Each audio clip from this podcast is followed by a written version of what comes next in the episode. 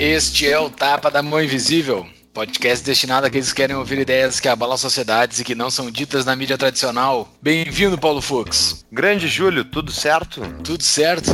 Uma semana maravilhosa, mas eu sei que tu tá meio estressado com essa semana. O que que, o que, que te estressou nessa semana? Não, peraí, peraí, só um parei. Eu não estou estressado, né? Se eu ficasse estressado. Não tá estressado, ah, tá. Não, se eu ficasse estressado com toda a estatística e burrice que eu visse por aí, eu não conseguiria fazer nada de útil na minha vida. Mas, obviamente, algumas coisas chamam a atenção, né? E me deixam levemente irritado, mas não estressado, deixa bem claro isso. Mas vamos lá. O que, que me irritou hoje, eu tava vendo, né? Num tweet do Paulo Eduardo Martins, deputado federal, sobre a PEC 196-2019, que está na pauta da Comissão de Constitucionalidade e Justiça, que estabelece a volta, adivinhem, dele, do imposto sindical. No, God! No, God, please, no! No! Vocês estão sabendo disso? Qual é dessa PEC? Não tô sabendo. Não estou sabendo, é, então vamos dessa lá. delícia vai ter isso? Dessa é? delícia, não é? Foi Então o que, e que é? ele foi o cara que encampou, né, velho? Isso, não, não é dele a PEC, tá? Não, não, não tá, eu sei, foi ele que encampou a saída, né? Isso, que derrubou lá. E a PEC que está tramitando lá, então, artigo 6 vamos lá, abre aspas. É obrigatória a participação das entidades sindicais na negociação coletiva de suas respectivas representações, que será custeada por todos os beneficiários da convenção coletiva e do acordo coletivo de trabalho, descontada em folha de pagamento. Ou seja, é obrigatório, ele vai custear mesmo que tu não participe do sindicato, porque a convenção coletiva se aplica a ti. Então os caras estão tentando voltar com a mamata para eles e vamos pegar o autor da PEC, né? Eu quero deixar bem claro quem é a pessoa que está propondo isso. Marcelo Ramos, do Partido Liberal da Amazônia, hein? O que, que vocês acham disso? Olha aí. Esse PL é muito liberal, né? Eu acho que ele concorre com o novo. O cara deve ser da Zona Franca de Manaus. Cara, do é Partido inacreditável. Liberal. Mas peraí, só deixa eu dar as boas-vindas. Eu sei que o nosso convidado ele quer dar uma opinião sobre isso. Eu tô vendo que ele tá com uma cara de quem quer dar uma opinião sobre isso aí. Deixa eu só dar as boas-vindas pra ele, depois tu segue, Fux. Bem-vindo, André Freu. Obrigado, meninos. Obrigado por me receberem. É um prazer falar com vocês. Eu acompanho o podcast já faz algum tempo. É uma alegria imensa conseguir conversar com vocês hoje. Ô, valeu, muito obrigado por aceitar o nosso convite. Ah, deixa eu só fazer. É, então, É, vai termina. lá, termina lá. Não, vou, botar na, vou botar na show notes, tá? O e-mail do deputado, mas quem quiser anotar aí é dep, né, de deputado, ponto Marcelo Ramos, arroba câmara.leg, de legislativo, leg.br. Por favor, pessoas, mandem um e-mail para o nosso ilustre deputado falando Mas que isso? dele. Claro que Adianta. O cara vai olhar, o cara vai olhar e-mail. não olha, o assistente Ah, dele alguém olha, vai cara. olhar. Alguém vai olhar aquele Ah. negócio entupido de, de e-mail, né? Então, pessoal, vamos mandar um e-mail para ele mostrar todo o nosso apreço por alguém que está tentando nos obrigar a pagar sindicato pelego de governo esquerdista, tá, pessoal? Por favor, eu vou mandar um e-mail assim que terminar o episódio aqui. Que raiva que dá esses caras. Então, enfim, Um vamos falar então da nossa revanche contra eles, que é liderada aí pelo André, né, André? Pare- Parece agora que eu tô na linha de É a frente ponta- contra, é contra o ponta. sindicato. Cara, tem a ponta de lança, velho. Tem a ponta de lança contra eles. Ele é o Boulos da direita. vai, vai. Vai, Chamou de direitista, direitista. Cara, eu, eu acabei de conhecer o cara e já fiz inimizade. Pô, foi mal.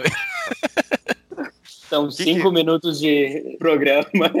Eu já fui acusado de direita e de bolos, sem falar uma palavra. Eu, falo, eu, eu, só, eu só agradeci por estar sido convidado. Mas, André, isso não, não é melhor que eu fiz com o Camilo Borne, que eu acusei ele de compra de votos lá em um minuto de entrevista. Porque ele não comprou, tá? Então, qual é o currículo do André, Júlio? O pessoal sabe. André é graduando em Direito pela PUC do Rio Grande do Sul. O Tapa da Mão Invisível é a panelinha da PUC, né? Certificado em liderança pela Theodor Heuss. Falei certo? Sim. Theodor Heuss Academy, da Alemanha. E empreendedorismo social pela Tongji University da China. É diretor executivo do Students for Liberty Brasil. Cara, mais uma vez, muito obrigado por aceitar o nosso convite. Muito obrigado por rir dessas piadas sem graça que eu acabei de falar, de te chamar de bolso. Não tem problema, não tem problema. Se estivéssemos numa mesma sala, provavelmente teria violência. Júlio, eu tenho, eu tenho 1,64m, eu não tenho a menor condição de praticar violência. Primeiro porque eu não acredito isso como princípio, mas também porque eu tenho 1,64m, isso não teria a menor possibilidade. Não, não, peraí, então só um parênteses, então que seria uma briga linda. Eu também tenho 1,64m. Seria uma brigaria pra gente filmar, vender no streaming. Mas nos conta, sim, tu és a liderança do quê? O que é o Students for Liberty? Então, pessoal, mais uma vez, obrigado por me receberem, obrigado pelo convite. O Students for Liberty ele é uma organização cuja missão é educar, desenvolver e empoderar a próxima geração de líderes da liberdade. E quando a gente fala nisso, é bom também dizer como a gente faz isso. Nosso programa de voluntários no Brasil, chamado de Programa de Coordenadores, ele já data desde 2012. É um programa de formação de lideranças em que essas pessoas, esses jovens estudantes que passam pelas nossas, entre aspas, cadeiras, se a gente fosse usar o termo da academia, eles recebem recursos para desenvolverem suas habilidades de gestão de pessoas, gestão de eventos, gestão de comunidades, fazem um networking ao longo da universidade e depois disso saem carregando consigo valores liberais para o mercado de trabalho. Bom, nós temos aí alumna da organização trabalhando no Ministério da Economia, criando suas próprias empresas, indo para a academia mesmo, fazendo pós-graduação e mestrado e carregando consigo esses valores que para nós são tão caros. Hoje a organização conta com 350 400 coordenadores espalhados por 24 estados do país, que fizeram só em 2019 já 445 eventos sobre liberdade para um pouquinho mais de 27 mil pessoas. Foi o melhor ano da nossa história. Vai ser um prazer conversar um pouco mais sobre a organização, mas esse, esse é um panorama geral da nossa atuação hoje no Brasil. Os caras trabalham, hein, cara? É mais de um evento por coordenador e mais de um evento por dia no ano. É bastante. É uma marca, é, bastante. é uma marca que nos orgulha, é uma marca que nos orgulha bastante porque ela não reflete apenas o trabalho da equipe do Students for Liberty Brasil, mas principalmente desses voluntários jovens de 18, 20, 21 anos que estão espalhados pelo país e querem levar os valores liberais adiante. Tá, e tu hoje és a liderança nacional, Brasil. Isso. Hoje eu sou diretor executivo do SFL no Brasil. Comecei também como coordenador local em Santa Maria, no interior do Rio Grande do Sul, há cinco anos e meio. E de lá pude crescer dentro da organização, conhecer pessoas. E, bom, depois de cinco anos e meio e alguns cargos, algumas mudanças, cheguei ao cargo de diretor executivo na nossa conferência nacional, a LibertyCon, que aconteceu em São Paulo no começo do mês passado. Mas, na verdade, tu tem uma origem, origem compartilhada por outros três entrevistados do podcast, se eu não me engano, que é a República do Clube Farroupilha, lá de Santa Maria, não é? Essa é a origem, origins Sim. do André.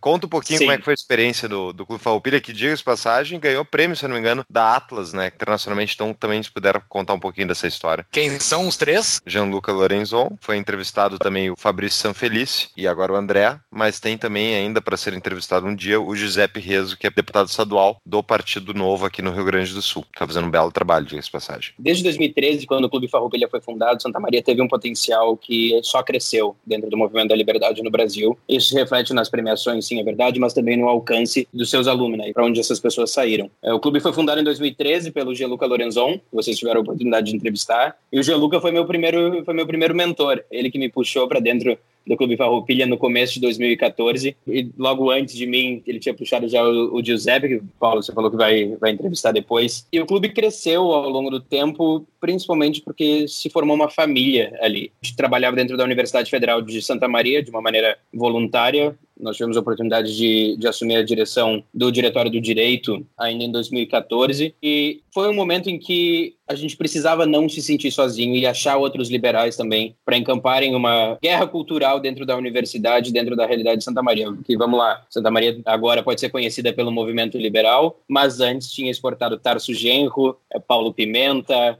e outros e outros políticos que acredito em momento algum das suas vidas serão serão considerados minimamente liberais. Santa Maria também deve muito ao trabalho do, do Gianluca dentro do, do Clube Farroupilha lá em 2013, do Fabrício Sanfelice, que junto com Rafael Dalmolin também entraram logo depois, Rafael Dalmolin, perdão, diretor-geral do Instituto Mises Brasil e o Fabrício Sanfelice, empresário, ambos também conselheiros da nossa da nossa organização da CFLB. E aí nessa segunda geração, como eu falei, veio eu e o Giuseppe também e outras dezenas de pessoas com as quais eu tenho um orgulho imenso de conviver até hoje e que traçaram carreiras carregando consigo também esses valores liberais. Que coisa sensacional. E qual foi o prêmio que vocês ganharam na Atlas? E o que, que é a Atlas, né? Aproveitando, porque a Atlas ajuda a financiar o Student for Liberty, ou não? Vamos Sim. falar do dinheiro dos Koch é. Brothers que vocês estão recebendo aí, que é essa Com certeza. Sim, gente... A USFL serve para vender o petróleo, é isso? é para vender o petróleo do Brasil. Vou... Mesmo criado USFL. Eu vou me permitir responder uma pergunta de cada vez. A primeira... Beleza, à vontade. Ah, a primeira, é, é a primeira... hostilidade, a entrevista hostil. o primeiro ponto falando sobre as premiações. O Clube Farroupilha recebeu o prêmio de melhor grupo do mundo dentro do Students for Liberty, representando o SFL Brasil. Foi o melhor grupo do mundo de 2018, recebeu o prêmio no início de 2019. O SFL Brasil ganhou o prêmio agora, faz também um mês, de melhor projeto focado em estudantes do mundo pela Atlas Network com a campanha que nós fizemos em 2019 chamada Brasil Empreende, que nós discutimos 40 eventos para mais de 5 mil pessoas e com algumas outras métricas dentro disso. Como o Brasil não está indo bem no Doing Business Index e o que, que a gente pode fazer para melhorar a nossa colocação nesse ranking e, bom, consequentemente, em outros rankings como de liberdade econômica, de desenvolvimento humano, etc, etc. Com relação ao dinheiro dos Coke, se está vindo, me avisem para onde, porque não bateu nenhuma conta e nunca aconteceu. Tirando a piada, a piada de lado, nunca aconteceu. Teve um estudo da UFMG em 2015, 2015 ou 2016, citou os membros da equipe, meu nome está lá, se vocês colocarem no Google, acho que vocês conseguem achar o FMG, Movimento Liberal. Foi um estudo feito que linkava, fazia links absurdos e que chegava o dinheiro do Skolk na nossa mão. Isso não é, isso não é verdade, nunca foi. Até porque também, para deixar claro, eles não doam para nenhum projeto fora dos Estados Unidos. Com relação à Atlas Network, é a maior rede de, de organizações liberais do mundo. Eles estão presentes também, assim como o SFL, mas um objetivo um pouco diferente, eles estão presentes em quase 100 países e tem quase 500 organizações espalhadas pelos seis continentes né, sob seu guarda-chuva. A Atlas Network funciona como uma facilitadora para contato entre organizações e também apoiando para que essas organizações cresçam nos seus respectivos países. E aí vai desde o Brasil, é verdade, passando também por situações absurdas, como no Egito, no Líbano e em outras, em outras regiões com situações sociais bem mais agravadas do que a gente tem aqui no país. Eu queria saber sobre o quanto conhece o movimento liberal americano, André, porque me parece que está muito pior que o brasileiro em termos de espalhar as ideias, clubes, todo esse movimento que tu participa e promove aqui no Brasil, eu não vejo nos Estados Unidos nessa força. Nos Estados Unidos, o problema que eu vejo principalmente dentro das universidades é a quantidade, e é um problema bom, para ser bem sincero é a quantidade de organizações. Né? Se a gente olha para o Brasil, o movimento liberal brasileiro ainda tem poucas organizações. Se a gente olha principalmente dentro dos estados, então nem se fala. Coisa que nos Estados Unidos é bem diferente. Tem centenas de organizações liberais, cada uma, às vezes, até defendendo uma pauta muito específica mas que para ela é cara e defendendo às vezes dentro de apenas um estado. Então, quando a gente olha para essa disseminação, por um lado, óbvio, ela é muito positiva, porque ela leva de maneiras distintas as nossas ideias adiante, mas por outro lado, às vezes falta foco do movimento como um todo. Não tem uma unidade que no Brasil ainda é mais fácil de se ter por ser um movimento ainda que engatinha frente ao americano. Só para complementar, aliás, lá tem organizações, bom, a própria Atlas Network tem mais de 50 anos. Então, se a gente olha para o movimento liberal brasileiro, ainda tem um, um bom caminho para a gente percorrer. E aprendendo com os erros que foram feitos fora do país, para que não se repitam. Mas o SFL surgiu lá, né? Surgiu nos Estados Unidos. Sim. O SFL surgiu na Universidade de Colômbia no finalzinho de 2007. Foram cinco estudantes que queriam se conectar para falar sobre liberalismo. Não existia naquela época é, organizações representativas dentro das universidades e o que eles decidiram fazer em fevereiro de 2008 foi a primeira conferência do SFL. Eles estavam esperando por volta de 30, 40 pessoas e caiu uma nevasca no dia que eles pensaram seriamente em cancelar. Não cancelaram, mantiveram um evento e apareceu mais de 100 pessoas, entre 100 e 120 pessoas naquele dia em Nova York. E no final das contas ali se fundou o SFL porque eles perceberam ali também que havia uma demanda suprimida dentro das universidades por ideias liberais na academia. E dessa forma o SFL cresceu de 2008 com apenas 5 pessoas para mais de 5 mil jovens espalhados pelo mundo em 103 países no ano passado organizando eventos para quase 100 mil pessoas, deu 98 mil,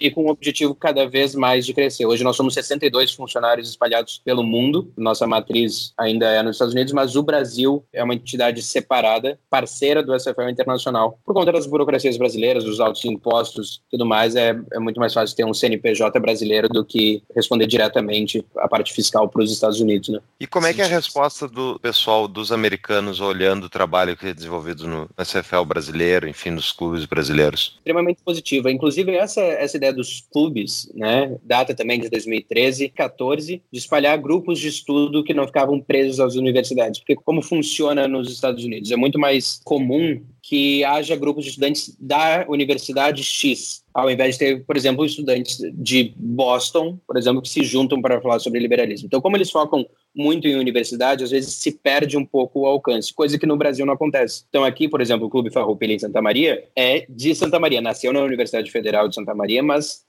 abrange toda a cidade, que não é, não é grande, tem 300 mil habitantes, é verdade, mas ainda assim abrange toda a cidade e isso se repete pelo país. A gente tem outro dos nossos maiores grupos, o Instituto Juricaba, no grupos parceiros, aliás, o Instituto Juricaba em, em Manaus, fazendo um trabalho brilhante. Temos grupos no interior e nas capitais do país, hoje são mais de 100 parceiros nossos espalhados pelo país e funciona, porque a grande diferença nesse ponto é da autonomia e fazer completamente bottom-up, né? fazer uma, uma, uma estratégia bottom-up. A gente dá a gente dá o treinamento, a gente dá os recursos e apoia a construção desses grupos, mas acredita que eles devam bater as asas e, se Deus quiser, em 10 anos ser, ser maiores que o SFL. Eu ficaria feliz se tivesse 100 grupos formados dentro da organização que fossem, fossem maiores. Nosso trabalho estaria muito bem feito. E o foco da formação desses grupos é estritamente conteúdo intelectual liberal, é acadêmico, ou tem questão de empreendedorismo, o que mais? Depende muito do perfil dos estudantes que se juntam. Né? Nós temos grupos com um perfil muito mais acadêmico, como também temos grupos com perfil empreendedor. O que a gente não pode permitir que aconteça, e aí não é uma política da organização, mas é um incentivo, que a gente foque apenas em uma, uma dessas áreas. A gente foque apenas que você tenha que apenas estudar e não possa fazer um evento, por exemplo, sobre empreendedorismo. Pelo contrário, o movimento liberal brasileiro não pode ficar na bolha. Eu dei uma entrevista para o Estadão que foi publicada nessa última segunda-feira, a gente está gravando isso no começo de dezembro de 2019, para você que está ouvindo em 2025. É, mas mas na entrevista para o Estadão, na entrevista para o Estadão, eu comentei que o movimento liberal brasileiro não pode achar que ganhou o jogo. Muito pelo contrário. A gente tem que se engajar no debate de maneira honesta. Em um momento que está todo mundo usando caps lock em rede social, é muito importante que a gente se engaje com pessoas que pensam diferente, independentemente do lado, porque só assim a gente vai conseguir furar a bolha. Eu vejo isso como um grande erro da esquerda depois que assumiu o poder no Brasil. Se fecharam muito numa bolha e acharam que iam ficar ali para sempre. O movimento liberal brasileiro ainda é muito jovem para se permitir, e principalmente essa, essa nossa geração do movimento liberal, né? Porque vamos lá, nos anos 80, os primeiros institutos estavam sendo formados. Mas a gente não pode se permitir não discutir, não debater, não, não se engajar com pessoas que pensam diferente, porque aí a gente vai estar fadado ao fracasso. Quem é que não conhece ainda a nossa patrocinadora CapTable, que é a plataforma da Startse para você investir em startups com alto potencial de crescimento e rigoroso acompanhamento? Acesse captable.com.br barra tapa e ganhe um e-book gratuito sobre como investir em startups. No site você vai conhecer os projetos que estão sendo captados. Eu já investi. E você? Muito bem, essa entrevista vai estar no show notes. Eu até coloquei no último episódio que a gente gravou, que foi com o Luan falando sobre o governo Bolsonaro, e é essa entrevista mesmo, né? Eu concordo 100% contigo. A minha dúvida é: vocês fizeram recentemente a LibertyCon São Paulo, né? Que é o principal evento do SFL, eu diria. Posso estar enganado, daí eu gostaria que tu contasse a respeito, mas eu queria saber se vocês. Eu sei que vocês convidaram gente do outro lado, até cita isso em, na entrevista, se não me engano eles não vêm no lado da esquerda, digamos qual é, é a tua experiência em relação a justamente tentar falar com o outro lado? Qual é a receptividade? Às vezes é muito difícil, né? Porque quando a gente olha para o Brasil, em um momento de polarização como que a gente vive hoje, as pessoas se tornaram muito defensivas. Tá todo mundo na defensiva, todo mundo preparado para atacar o, o próximo. Independentemente das pessoas aceitarem ou não se engajar no debate com a gente, isso não deve ser pretexto para que a gente fuja do debate. O movimento liberal brasileiro precisa estar presente. Precisa estar presente de maneira honesta, porque nós não, nós não somos mainstream ainda. É uma ilusão acreditar que as nossas ideias, do jeito que estão agora, vão perdurar por 40, 50 anos. Nós estávamos conversando antes, o Chile não conseguiu fazer isso. Agora vem uma nova constituição no Chile, uma geração depois. E o que a gente tem que perceber é que os próximos ministros, os próximos desembargadores, os próximos juízes, os próximos empresários, os próximos presidentes estão sendo formados agora dentro das universidades. E um dos valores que essas pessoas têm que carregar, além do que a gente acredita ser dos valores liberais, essa pessoa também tem que saber se engajar de maneira honesta com quem pensa diferente, independentemente dessa pessoa não querer. Não é forçar a pessoa a conversar também contigo, mas é, o que eu quero dizer apenas para deixar, deixar mais claro claro é que a gente não deve pautar o nosso modo de agir, seja em rede social, seja ao vivo, pelos erros que os outros movimentos cometem, sejam eles de esquerda ou de direita. Esses movimentos, eles possuem uma organização semelhante ao SFL, porque existe a UNI. Só que a UNI não tem esse propósito. A UNI era para representar todos os estudantes, mas não representa, representa políticas de esquerda. Existe esse ente na esquerda, ou o ente na esquerda acaba sendo a UNI, que foi cooptado pela esquerda? E uma outra pergunta: o SFL possui o interesse, depois que virar mainstream, de fazer frente à UNI? Existe esse embate? Existe essa forma de ver a estratégia do SFL? Eu acredito que a gente olhar para a esquerda da Uni seja a organização de representação estudantil, como tu bem colocaste também, que de representação tem muito pouco, se não nada, né? Mas essa discussão sobre o SFL fazer frente à Uni e tentar entrar nesse mesmo mercado, ela passou pela nossa cabeça ainda em 2016. Não prosperou e eu tento explicar por quê. Primeiro porque eu quero muito que os nossos estudantes que passam pelos programas do SFL saiam da universidade em algum ponto. E se a gente olha para... Muito bom. Mas e porque o perfil do nosso estudante ele é diferente. Contudo, está mais do que na hora de que seja criada uma organização, e até há uma chamada Unilibres, que coordenadores do SFL, à, época, alguns anos atrás, criaram para fazer essa frente. Não é o papel do SFL. Nosso papel é formar as lideranças que vão mudar o Brasil lá na frente carregando valores liberais. Se algumas dessas lideranças têm como objetivo tomar a Uni, fazer frente à Uni, ou qualquer outro tema relacionado à política estudantil, perfeito, tem o nosso apoio mas a gente, enquanto organização, não vai mudar o nosso foco. A gente acredita que tem que ser formadas lideranças não só para a política estudantil, mas também, e muito, muitos empreendedores, os próximos juízes, os próximos embarcadores, os próximos economistas, para que a gente faça frente à escola da Unicamp em algum momento, em algum momento do, do futuro. O melhor seria fechar todas as faculdades de economia, e eu tenho lugar de fala, tá, pessoal, como economista, falar, esse é melhor para todo mundo. Fecha a Unicamp, mas fecha todo o resto, que não serve porcaria nenhuma. Uh... Tem o lugar de fala, meu tem. Tem lugar de fala. Hoje eu tô esquerdista. Eu tava governista no último, agora eu tô esquerdista, tá? Mas, André, diz uma coisa. A dificuldade do movimento aí de vocês, na verdade, é, deve ser a mesma de muitas outras entidades e desses clubes pequenos e tal. Din-din, grana. Vocês conseguem captar alguma coisa com empresário, enfim, profissional liberal? Porque a minha impressão é de que, com exceção de algumas empresas ideologicamente mais alinhadas, né, através dos seus donos, obviamente, de forma geral, o brasileiro já não doa muito dinheiro. E daí doar para ideias tá, para revolucionar o Brasil em 20, 30 anos? Não vejo muito isso. Como é que tu enfrenta essa barreira? Ninguém doa dinheiro para qualquer causa que seja se não acreditar naquilo. Ninguém compra porque eu vendi muito bem, a pessoa compra por conta das razões dela, porque ela acredita naquilo. Portanto, quando a gente fala de financiamento e de movimento liberal brasileiro, ainda também se engatinha. Eu acredito que o movimento liberal brasileiro tem um potencial enorme de arrecadação ainda inexplorado. Falando do SFL especificamente, que é onde eu sei como as coisas funcionam, não posso posso falar para outras organizações. Nós nos financiamos com algumas fontes primárias. Uma são fundações e outras organizações liberais que acreditam nos mesmos valores que nós, investem na nossa missão de, como eu falei lá no início, educar, desenvolver e empoderar a próxima geração de líderes da liberdade. Pessoas físicas que têm também esse mesmo objetivo, empresas que têm esse mesmo objetivo e agora nós estamos começando com o nosso programa de alumni também, para que quando a pessoa saia da organização, ela também se mantenha conectada e passe a ser uma doadora com valor valor, com valor pequeno. não vou fazer jabá aqui, senão tem que pagar milhões de reais que vocês cobram pelo anúncio no podcast. Como a gente não vai te pagar pela entrevista, a gente faz essa permuta e tu pode divulgar. Mas nem sabia que dava para cobrar pela entrevista. Pô, me avisaram. é, só, só não estamos te pagando, André. Tu é o primeiro passo, cara.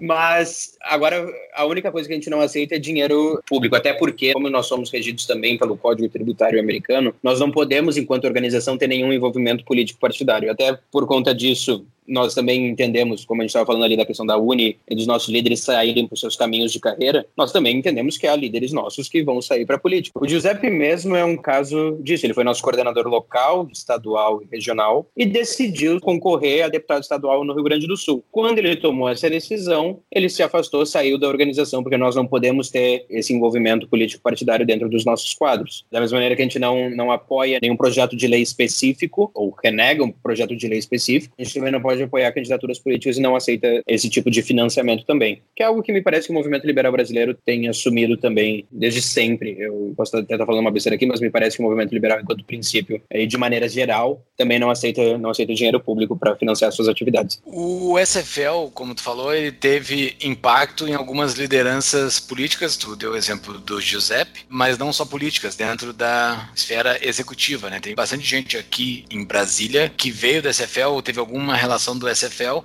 esse governo Paulo Guedes. Não vou dizer governo Bolsonaro, porque o pessoal está aqui por causa do Paulo Guedes. Mas o SFL Brasil, eu vejo, como o Fux falou lá no início, ele se propôs a discutir e conseguiu entrar na atuação. Ele saiu da, da parte teórica e foi para frente para atuação política, de fato. Claro, o SFL ele é mais do que isso, né? Ele é para formar empresários, formar pessoas que atuam fora do estado. Tomara que foque bastante nesse lado. Mas as pessoas que atuam dentro do estado é bastante forte aqui no Brasil e é bom isso também. Mas isso ocorre nos Estados Unidos, ocorreu nos Estados Unidos, isso tem alguma força prática ou é somente discussão de ideias ainda? Porque assim, Estados Unidos é a referência de vocês, é onde começou, foi lá que veio tudo ou em outros países, existe outros países que está acontecendo isso que ocorreu no Brasil, de gerar lideranças e colocar as lideranças lá na garganta do, do dragão. Né? Eu vejo da seguinte forma: o Brasil vive um momento único, né? E vejam bem, eu não estou nem falando de política, estou falando de gap de talento. Há muitas vagas que requerem, requerem por questão de princípios o que nós defendemos e ainda pouca gente para suprir essas vagas. Por isso que se torna cristalino os ex-coordenadores do SFL, os nossos alunos, que hoje, por exemplo, estão em Brasília. Nós temos ex-coordenadores e lideranças ativas trabalhando no Congresso, trabalhando nas lideranças de alguns partidos, trabalhando nas, nas assembleias e para nós isso é muito positivo porque a gente ocupa espaço. Quando a gente olha para os Estados Unidos, por conta até do bipartidarismo e de ter pouquíssimos candidatos e políticos que hoje podem se dizer liberais mesmo. A gente tem lá o Rand Paul, tem o Justin Amash, ainda se conta nos dedos. O que aconteceu no Brasil foi algo único. Não tem tanta essa participação política, contudo, o SFL lá nos Estados Unidos elegeu um vereador na última eleição, se eu não me engano. Agora eu posso estar, até estar falando besteira. Contudo, ainda falando do SFL lá fora, tem, por exemplo, um alumnus da organização nos Estados Unidos que abriu uma empresa no Vale do Silício que hoje está avaliada por volta de um bilhão de dólares. Também temos lá fora pessoal que foi para academia e virou Forbes 30 Under 30, né? Então, o foco é um pouco diferente. O que me parece, olhando para o movimento brasileiro e principalmente para a atuação do SFL, é que o início do, eu vou usar a mesma expressão que todo, o governo Paulo Guedes requereu do movimento liberal muitas cabeças, muitas lideranças para ocupar os espaços lá. E nós tivemos a felicidade de ter lideranças formadas capazes, extremamente boas de comunicação, com as suas habilidades envolvidas pela organização e também fora dela, que puderam ocupar alguns desses espaços. Mas ainda há muito trabalho para ser feito. Muito, muito trabalho para ser feito. E assim, tu falou do gap que existe, que favorece que no Brasil a gente consiga ter mais lideranças liberais dentro de postos de liderança.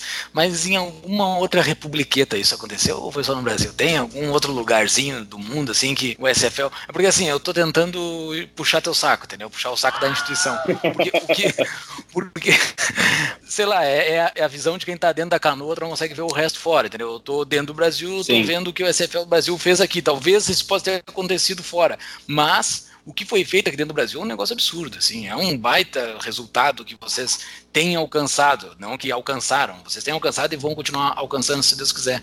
Mas existe algum outro case no mundo de construir tantas lideranças assim e colocar tantas lideranças em postos altos? Isso especificamente não. Contudo, me vem um exemplo na cabeça que eu acho válido mencionar, que é o caso da Geórgia. Não é o Estado americano, mas o país do leste europeu, em que nossa atuação também, enquanto organização, é muito forte, principalmente quando a gente fala de política pública. É, nós tivemos líderes em 2016 presos na Geórgia por defender o fim da guerra às drogas, que é uma pauta da nossa organização, fim da guerra às drogas. Inclusive, nós traremos essa campanha para o país no ano que vem. Já fica um spoiler de uma atividade do, de 2020 do, do SFL. Boa, boa. Baita, Paulo. De novo, para você que está ouvindo em 2025, me mande uma mensagem no Twitter para saber se a gente fez certinho. Mas é, nós tivemos líderes na Geórgia sendo presos por defender essa pauta e por protestar e movimentar protestos. No final das contas, a Suprema Corte da, da Geórgia mudou o entendimento e descriminalizou o uso da cannabis no país a partir desses movimentos de rua que tiveram como lideranças os nossos coordenadores locais lá. Que Portanto, da, por um lado, a gente não tem né, nessas posições de destaque dentro da estrutura do Estado, como aqui, e fora dele também, nesse caso específico da Geórgia, mas tiveram um impacto fenomenal, conseguiu mudar uma política pública atrasada e que mata pessoas todos os dias em todos os cantos do mundo. Isso é sensacional. A minha pergunta, então, em relação a isso, é: vocês têm uma mensagem, pelo visto, uma política pública que vocês querem mudar internacionalmente. Né? Que outras políticas, quais são as outras bandeiras do SFL internacional, global? Só para deixar isso, isso claro, uhum. não é, a gente não defende uma política pública X ou Y, mas são valores, são valores uhum. que a gente hum. acredita. Quando a gente fala Legal. de responsabilidade, liberdade e, na mesma mão, responsabilidade individual, o fim da guerra às drogas ele se torna bom sem falar nos números é, a gente ficaria também horas falando sobre isso mas enquanto valor liberal a gente acredita que é importantíssimo defender por exemplo o fim da guerra às drogas não como política pública mas como valor geral. E aí quando a gente olha para pautas sociais pautas imigratórias bom e, aqui sem falar nas pautas econômicas que ela seria redundante falar sobre isso porque é isso que a gente mais trabalha. Mas também é importante a gente olhar a gente olhar para a pauta social para as liberdades individuais. E tem uma frase do fundador do Instituto de Estudos Empresariais aliás, William Ling, foi no prêmio que ele recebeu do Instituto de Formações de Líderes de São Paulo, num discurso dele de 2018. Que discurso. Que ele fala que. Tem que botar isso na é jornal. Sensacional. Vou botar. Sim. Que discurso. Vocês vão perceber no meio do discurso que ele fala que liberdade pode ser resumida em três palavras: ausência de coerção. E ser livre não é fazer o que quer, mas é não ser obrigado a fazer aquilo que não se quer. Eu acho que isso casa muito com a nossa, com a nossa organização e o que a gente acredita também. Quando tu, tu me pergunta sobre pautas específicas, bom, se a gente olha para o campo social, eu posso falar do casamento homoafetivo, posso falar das políticas imigratórias, que a gente acredita que são errôneas, que causaram também muitas mortes ao longo do tempo, por, por humanos cruzarem linhas invisíveis por todo o globo. Mas também, quando a gente olha para a economia, há muita coisa para ser feita, principalmente no Brasil. A gente olha a quantidade, a carga tributária, como empreendedor de base o brasileiro gosta de ter aquela imagem deturpada do empreendedor milionário sentado atrás de uma cadeira, quando na realidade a maior, maior parte dos empreendedores é o tio que tem o salão, o salão de beleza, é a senhora que tem a barraquinha de, de jornal, que tem uma pequena floricultura. Esse é o empreendedor. Então eu acho que no Brasil é muito importante também, vai também ser um dos nossos focos em 2020, que a gente mostre essa real face do empreendedor e como o Estado falhou com essa pessoa. Não que o Estado tenha que ter algum papel na vida do empreendedor, vamos lá, mas como a, a intervenção do Estado é máxima, principalmente nesses casos, e para os amigos do rei, as benesses são dados. Então essa também vai ser uma pauta que a gente vai bater bastante no Brasil em 2020. Mas o SFL, então, tem uma mensagem que está transmitindo, ótimo, baseado em valores e princípios. Perfeito. Agora, como é que vocês fazem a transmissão e a validação dos clubes e outras instituições associadas ao SFL para que a mensagem não seja deturpada lá na ponta? Perfeito. Os nossos coordenadores, quando eles entram na organização, eles passam por um processo seletivo, que inclusive está aberto agora, no final Opa. do ano, vai ficar até o carnaval vai ficar aberto o nosso processo seletivo. Peraí, só peraí, então vou colocar o link da inscrição na show notes. Boa. Só olhar aqui nos comentários, eu sempre quis falar isso, desculpa. Mas aqui, o pessoal vai estar te olhando. Foi um devaneio de uma tentativa de ser youtuber. Mas, mas voltando, eu vejo da seguinte forma: para que essa mensagem não seja deturpada na ponta, nossos líderes precisam ser extremamente bem treinados. Isso acontece desde o primeiro momento, voltando para o processo seletivo que eu havia comentado. Quando os nossos candidatos passam por duas fases do processo seletivo, eles caem direto na nossa plataforma online de treinamento chamada SFL Academy. Ali ele já entende como funciona a organização, quais os nossos valores e como defender as pautas que a gente defende. Nenhum coordenador é obrigado, por exemplo, a fazer um evento sobre empreendedorismo e fazer outro sobre o fim da guerra às drogas, pegando os dois exemplos que a gente citou aqui. Pelo contrário, ele tem liberdade de dizer, olha, aqui eu acho melhor na minha região fazer um evento, não sei, sobre escola austríaca, por exemplo, ou fazer um evento sobre qualquer outro tema. Tudo bem, a gente não obriga os nossos coordenadores a fazerem nenhuma atividade. Contudo, o nosso programa ele é gamificado. Então, a cada pequena atividade que esse coordenador faz, ele ganha pontos. E ele tem que reportar essas atividades para nós. Então, a gente tem um controle interno também de entender como essa mensagem está sendo passada pelos grupos parceiros, com um design apropriado, com comunicação apropriada, com a mensagem do que a gente defende também de maneira apropriada. Isso é essencial por uma questão até de branding e de salvaguardar a organização. Então, da mesma maneira que a gente deixa isso muito claro, erros podem acontecer porque são todos humanos, e aí é uma conversa interna para entender onde a comunicação pode ter falhado para que a mensagem se perdesse lá na ponta, mas isso normalmente não acontece. E tu como um, como líder, tu responde para quem? Tu responde para o SFL global ou tu responde para um conselho? E como é que tu foi escolhido? Quem é que te escolheu? Teve uma eleição? É um processo democrático? Como é que ocorre? Eu respondo para o conselho. Nós temos um conselho da organização no Brasil. Nós temos seis conselheiros. Eu tive a sorte e a alegria de ser antecedido no cargo de diretor executivo pela pessoa que me contratou e que se tornou uma das minhas melhores amigas ao longo do tempo, que hoje já não trabalha mais na organização, que é o Fernando Miranda, nosso nosso antigo CEO. O Fernando foi responsável por colocar a organização no patamar que ela tem hoje. Desde 2016 ele era nosso CEO e saiu da organização. Na saída dele, o conselho se reuniu e decidiu. Eu já tava, eu já era o diretor de operações apenas para deixar claro eu já era o diretor de operações da organização desde o começo do ano, e o conselho decidiu de maneira unânime que eu, eu assumiria o cargo. Isso comunicando e com a anuência também do, do SFL Internacional, por conta dessa parceria, desse acordo de cavalheiros que há é, entre as nossas operações. Quer ficar por dentro de todas as novidades do nosso podcast? Yeah, Mr. White. Temos uma solução.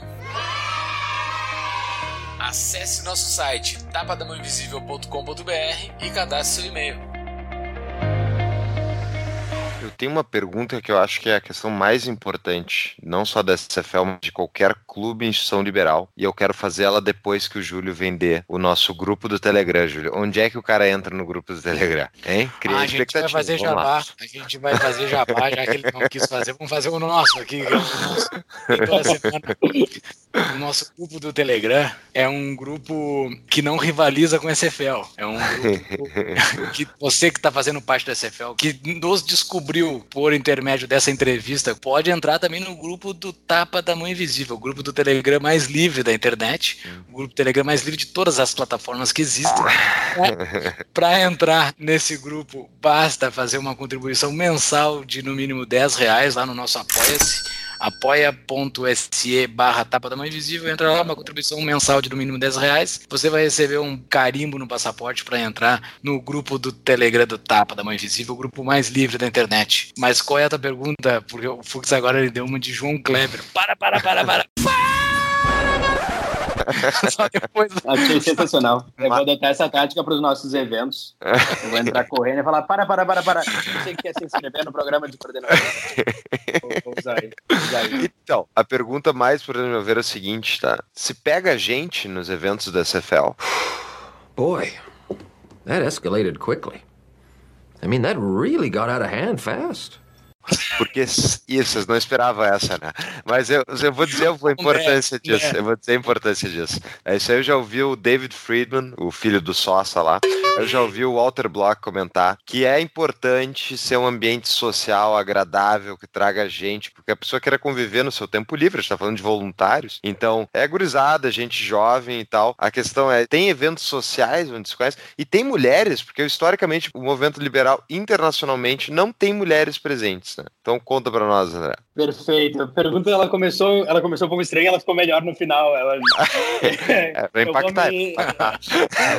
é, não, foi um bom impacto. Eu concordo, eu concordo plenamente quando a gente quando a gente fala que muito mais do que uma rede de contatos de estudantes com empresários, mais do que fazer eventos, é importante criar relacionamentos pessoais dentro da organização. Eu atribuo e aí falo da minha de cinco anos atrás, eu com 17 para 18, entrando na universidade e para aquela realidade do Clube Farroupilha em Santa Maria, da maneira que eu fui acolhido, e hoje, bom, os meus melhores amigos vêm de lá e nós temos contato até hoje, cada um seguiu o seu caminho na carreira. E só conseguimos fazer isso porque a gente foi além do trabalho. É muito importante formar amizades, é muito importante criar laços. Porque de nada adianta a gente gritar sozinho a favor da liberdade. Tudo na vida é melhor quando a gente tem amigos na volta. Essa frase pareceu clichê, mas é verdade. E o movimento liberal não pode ser diferente. Só porque a gente está falando de, de ideologia, porque a gente está falando de economia, não pode ser um movimento apenas da porta da universidade para dentro. Tem que ser um movimento para fora. Agora, quando a gente fala da participação feminina, está completamente correto que essa, na, na tua análise, de que é um problema internacional a participação feminina no movimento liberal. No Brasil, nós tivemos, no último processo seletivo, no final do ano passado, passado por volta de 20% de inscrições de,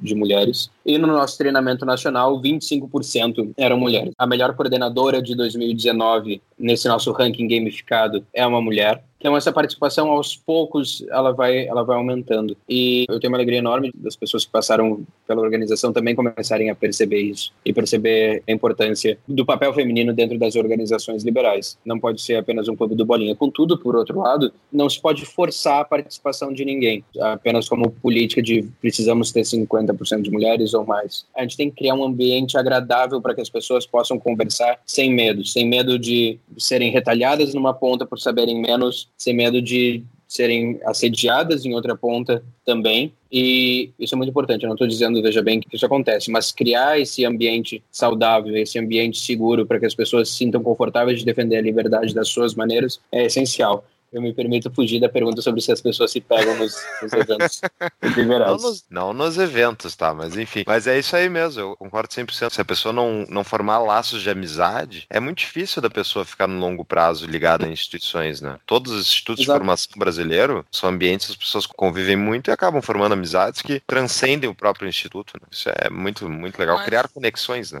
Mas eu vi uma ideia uma vez de criar cotas. Não dá pra criar cotas para mulheres? Pois eu tava pensando a mesma coisa. Eu vi que você tava com uma cara que ia fazer essa piada, mas eu não fiz. eu, não, eu não sei que posição eu tenho que ter sendo o Boulos da direita. eu, eu fico meio nervoso agora. Agora, nessa nossa conversa, muita gente que está nos ouvindo chegou por vocês mas muita gente já nos escuta e nunca ouviu falar no SFL, né? E talvez esteja interessado a participar. Tu falou que vai ter o processo seletivo e tu falou de outras vantagens que tem de participar, que é fazer network, participar de eventos, fazer entregas, participar de projetos em grupo. O que mais tu teria de vantagem? Como tu, tu vende para quem está nos ouvindo agora para poder entrar no SFL? Qual é a motivação que tu daria assim para a pessoa entrar? Em novembro de 2016, a Universidade Federal de Santa Maria, através do, do sindicato dos professores da, da universidade, vocês vão entender por que, que eu estou fazendo essa introdução, eles tentaram me processar por excesso de liberdade de expressão. Uhum. É, a época foi aprovado um indicativo de greve com 68 votos. A UFSM, à época, tinha 1.841 professores, não sei como está hoje eu bati bastante naquela decisão do sindicato, porque era por conta da PEC do teto dos gastos à época, né? Eles iam parar as aulas em novembro, com a UFSM tendo milhares de estudantes de fora que deveriam voltar para suas cidades. Uma professora à época, a coordenadora do Núcleo de Direito, Marxismo e Meio Ambiente da Universidade Federal de Santa Maria, ela pegou meus comentários que na... Ah, não é possível que exista isso aí, desculpa interromper. Como é que é o nome do núcleo? Pode, pode, pode repetir como é que é o nome? Núcleo de Direito, Marxismo e Meio Ambiente da Universidade Federal de Santa Maria. Barbaridade, é, cara. Tinha como botar feminismo também na, na frase. Mas para explicar sobre as vantagens da CFL, vocês vão perceber onde, onde eu tô, tô indo. Aquela professora levou esses meus comentários para dentro do Departamento do Direito e também para a Assembleia, a Assembleia da, do Sindicato, para que fossem tomadas medidas contra mim. No, no curso de Direito foi aprovado que eles fariam, abririam um processo administrativo e também fariam uma nota de repúdio a mim. Como eu falei, isso era novembro de 2016. O tempo se passou, eles, eles fizeram a nota e a reação foi extremamente negativa para eles, eles acabaram desistindo de mover com qualquer processo, seja administrativo ou criminal à época, que hoje sou engraçado. Mas à época eu não teria conseguido passar por esse momento difícil se não fossem as pessoas que eu conheci, que o SFL me permitiu conhecer, que o Clube Farroupilha me permitiu conhecer. Eu não teria chegado até esse momento aqui falar com vocês se não fosse a comunidade por trás dessa organização, se não fossem as amizades, como a gente já falou, mas também se não fossem os treinamentos e as habilidades que eu adquiri ao longo do tempo. A gente tem vários exemplos assim, vários exemplos assim espalhados pelo país. O SFL é uma grande comunidade e tem como objetivo, mais uma vez, formar a próxima geração de líderes da liberdade, independentemente se você quer trabalhar no setor público ou no setor privado, óbvio respeitando aquelas regras que eu já falei lá atrás. Dessa forma, eu, e com esse exemplo pessoal, o meu convite para que as pessoas se inscrevam, ele é muito simples. Eu também já achei que eu fosse o único liberal na, na universidade, os meus mentores também já acharam que eram os únicos liberais na universidade, e graças ao, ao trabalho do SFL e de outras organizações no país, isso já não é mais realidade. Ninguém entra na universidade achando que é o único liberal, porque sabe que existem outros. Então, venha fazer parte do SFL por um motivo, além dos treinamentos, além de todos esses benefícios, entre aspas, que a gente gente comentou aqui. Venha fazer parte porque você não está sozinho e você pode melhorar muito e entrar para sua vida profissional carregando consigo valores liberais e também as habilidades práticas que você precisa para fazer do país um pouquinho mais livre, fazer com que o Brasil deixe de ser o eterno país do futuro e seja de uma vez por todas o país do presente. Que mensagem linda para a gente ir para o nosso final de entrevista. Então vamos, antes da dica de livro do André, só quero fazer o paralelo, né? Tu comentou ser o único liberal dentro da faculdade. Na verdade, a faculdade é como se fosse a prisão, né? Então tu tem que achar os grupos da tua gangue para se defender da outra gangue, senão vou te matar, entendeu? Então, é, procure o seu clube liberal. Né? Essa é a mensagem. Exato. E se não tiver um clube, funde um, né? Essa aí. Sim, não é, não, não é um processo burocrático. Não, a gente não é o Estado para ter burocracia e alvará para aprovar, mas, óbvio, é um mínimo de requisitos para entender se a pessoa ou o grupo entendem a liberdade da mesma forma que nós e bom, se querem atuar nas universidades, na sociedade, enfim. São, são pequenos detalhes que, óbvio, ser tratado internamente também são pequenas burocraciazinhas, não vou mentir que não tem nenhuma. Mas o movimento cresceu muito, a SFL cresceu muito. Eram 30 pessoas, 40 pessoas em 2012, 13 e hoje são centenas. No começo do ano eram milhares e vão voltar a ser milhares agora no começo de 2020 também, com essa renovação da nossa turma de coordenadores. Tem espaço tem espaço para o movimento liberal crescer, tem espaço para o SFL crescer, para as outras organizações da mesma forma, para mais podcasts aparecerem. Não, não, não, isso não. Não tem espaço para mais nenhum podcast liberal no Brasil, tá, pessoal? Eu, percebam, percebam que o, o Boulos, o Boulos eu... querendo que o monopólio não sou eu. Eu acho que tem que passar uma lei, inclusive. Somente o tapa da mão invisível poderá ser o podcast brasileiro liberal. Antes de falar sobre a a tua dica de livro, eu gostaria de relatar aqui e agradecer à instituição, porque o primeiro evento liberal que eu fui foi um evento do SFL lá em 2012, 2013. Eu estava tentando me lembrar aqui, mas eu não me lembro. Foi a conferência do Rio Grande do Sul que foi feita.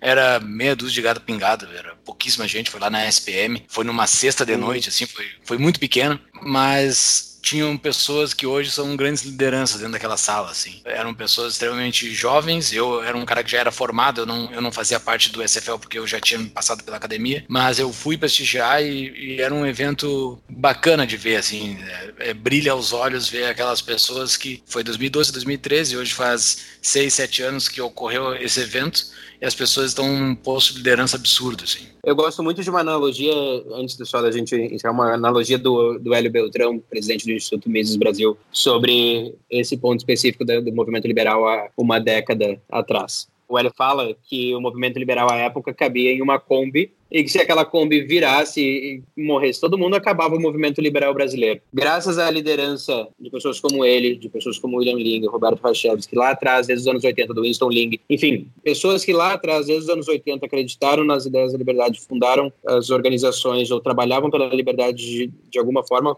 o Henry Maxud em, em São Paulo, onde a gente tem a alegria de, de organizar a nossa, nossa LibertyCon no hotel. Enfim, essa, se não fosse por essas pessoas, se não fosse pela geração da, da década passada, dos anos 2000, não seria possível o SFL estar aqui, não seria possível a gente fazer o nosso trabalho e impactar mais pessoas. Eu tenho a alegria de fazer parte da transição desse movimento de dentro de uma Kombi para, estamos pertinho de lotar o Maracanã. Então, daqui a pouquinho a gente vai ter que pegar, vai ter que começar a pegar um espaço maior e, bom, aí a gente vai ter que fazer outro podcast para falar como a gente levantou dinheiro para alugar o Maracanã. Mas aí são outras, são outras coisas. Antes da tua dica de livro, eu tenho mais uma outra pergunta. Falar sobre, sobre tu agora. Tu vai ficar com o teu mandato por um ano, é isso? É dura um ano? Não, não. O mandato de diretor executivo é de dois anos, renovável por mais dois, mediante a aprovação do nosso conselho administrativo. E o teu futuro, depois que tu sair do SFL, que eu pensei que tu já ia sair agora, mas depois que tu sair do SFL, seja dois anos ou, ou, ou quatro anos que tu fique, mas qual o teu rumo? Tu vai virar político, tu vai empreender ou tu ainda não parou para pensar nisso? Nenhum nem outro, para ser sincero, eu, por mais que eu faça direito, eu obviamente não vou, não vou advogar, não me vejo, não me vejo nessa área mas da mesma maneira não me vejo entrando na política. O André de seis anos atrás talvez quisesse. Eu me vejo dentro do movimento liberal, seja no Brasil ou fora, gerindo think tanks, gerindo organizações liberais para avançar a nossa pauta, seja mais uma vez aqui no país ou fora daqui também. Bacana. Bom, é, então, antes da tua dica de livro pela terceira vez, só deixa eu fazer o nosso para, último para, já. para, para, para. para.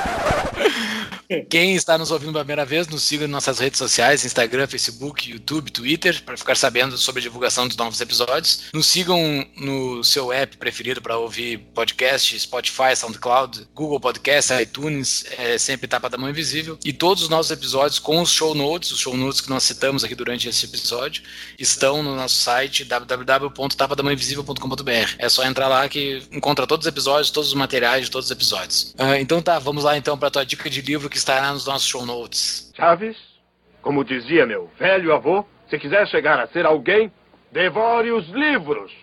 Quê? Que devore os livros. São dois livros e não são livros exatamente liberais, né? O primeiro é um pouco mais, eu acredito já tenho falado em algum episódio, mas é o Arriscando a Própria Pele, do Nassim Taleb. Eu acho que é um livro sensacional e que vale a pena a leitura. E o segundo livro, a gente falou um pouquinho de, de levantamento de fundos e eu comentei que vejo o movimento liberal ainda engatinhando também nessa parte. É uma área que agora também eu me debruço como funciona um trabalho, mas que é importante a gente saber que nós precisamos ser bons vendedores, seja do nosso serviço, seja das, dos nossos produtos, seja das nossas ideias, por fim. E por conta disso, isso aqui vai parecer coach, não é, eu juro. Você que está ouvindo não é coach. Mas é um livro do Jeb Blount, que é Como Supervendedores Utilizam a Inteligência Emocional para Fechar Mais Negócios. O movimento liberal brasileiro precisa, precisa entender melhor como vender não apenas produtos e serviços, mas ideias. E para finalizar, uma última mensagem que também vai ao encontro desse livro. Não tenham vergonha em momento algum de se, de se colocarem como vendedores da liberdade. É isso que a gente é. A gente vende a nossa ideia não por um valor físico, mas por um valor que talvez nós aqui não estejamos vivos para ver, que é uma sociedade livre, uma sociedade com ausência de coerção. E como eu falei ali antes, o Brasil, por muito tempo, já é conhecido como o país do futuro. Acho que cabe a nós continuar o legado das pessoas que vieram antes de nós, mas finalmente fazer o Brasil o país do presente e, se tudo der certo, um país liberal. Muito bom, sensacional. Que encerramento. Muito obrigado, André. Muito obrigado, muito prazer. Que tu tenha muito sucesso nessa tua gestão no SFL e em todos os teus sonhos que tu tem pela frente. Vamos nos falar bastante ainda, se Deus quiser. Nosso caminho vai se cruzar bastante. Mas muito sucesso, cara. Que dê tudo certo, que a SFL continue crescendo e que o ano que vem vocês olhem para esse ano que foi o melhor de todos, seja um ano pequeno. Que vocês olhem para 2019. Nossa, a gente era só daquele tamanho naquela época. Espero que vocês um dia consigam pensar assim. Nesse final, meninos, eu quero agradecer imensamente vocês por me receberem, por acolherem o SFL dessa maneira. Foi super bacana. Mas eu também queria agradecer todos os nossos voluntários e a nossa equipe, porque sem eles nada disso seria possível. Se não fosse por eles, nós também não trabalharíamos. E eu acredito muito nesse, nesses meninos e meninas de 18, 19, 20 anos, às vezes até um pouquinho mais, que estão lutando na, como o Paulo falou lá no início, na ponta de lança. A ponta de lança são eles. São eles que estão dentro das universidades, estão tomando não de, de coordenações de curso para quando tentam alugar um auditório. Então, o meu agradecimento maior vai para esse público, o nosso público. Eu espero que, como o Júlio falou, em 2020 faça 2019 parecer pequeno. Então, mais uma vez e por fim, obrigado de verdade por me receberem. Tenho certeza que a gente vai ainda se falar muito ao longo do tempo e que o podcast vai crescer e que eu também em 2020 veja o podcast entre os mais ouvidos do Spotify e mais ouvidos das outras plataformas. Tenho certeza que tem potencial para isso. Nós que agradecemos o trabalho, André. Parabéns. Muito Parabéns obrigado. mesmo para todos vocês, SFL. Então tá, Valeu, um forte abraço, pessoal. Um abraço, pessoal. Abraço.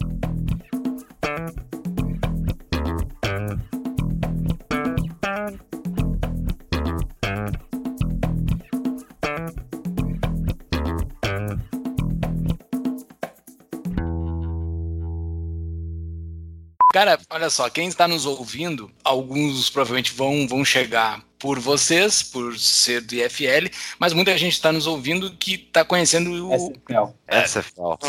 depois, de, SFL. depois de uma hora falando de tudo, ele pergunta dele. Me chama. Não, peraí, peraí. Me chama de bolo de direita, erra o nome da organização. SFL.